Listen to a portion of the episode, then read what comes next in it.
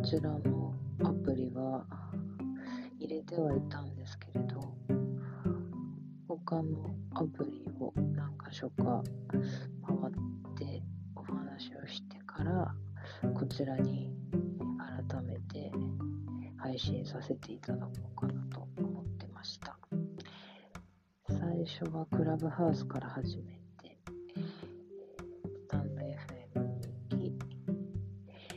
ラジオトークをやりレックに行きまあ複数の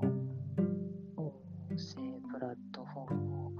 得てからこちらに参りました。韓国系美容部員歴が長いのと10代から韓国語を勉強してますので、まあ、そういった韓国